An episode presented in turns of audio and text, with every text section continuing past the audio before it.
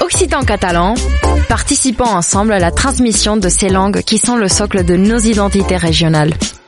Les radios du collectif des radios libres d'Occitanie, en partenariat avec la région Occitanie-Pyrénées-Méditerranée, vous proposent sans définition de mots de nos langues régionales.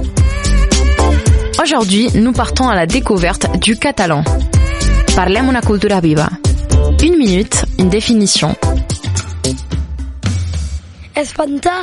En catalan, le verbe espanta se traduit littéralement par effrayer. Il est utilisé pour marquer son étonnement et pourrait se traduire en français par je suis choqué. Être espanté, je suis espanté, ça m'espante, du verbe catalan espanta, est utilisé pour marquer son étonnement et se traduit par je suis choqué.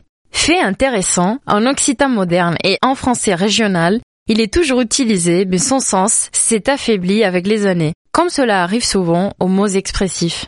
À noter aussi qu'en catalan médiéval, le mot était plus long. Aspavanta, qui vient lui-même du latin expaventare, on lui trouve donc des racines communes avec le mot épouvantail. C'est donc la même étymologie que le français épouvanté. On le retrouve en italien spaventare, en catalan, espagnol et portugais aspanta. Les formes espande, espantable ont également existé en ancien français. C'était Parlem una cultura viva, une minute, une définition, un programme proposé par le collectif des radiolivres d'Occitanie et la région Occitanie-Pyrénées-Méditerranée.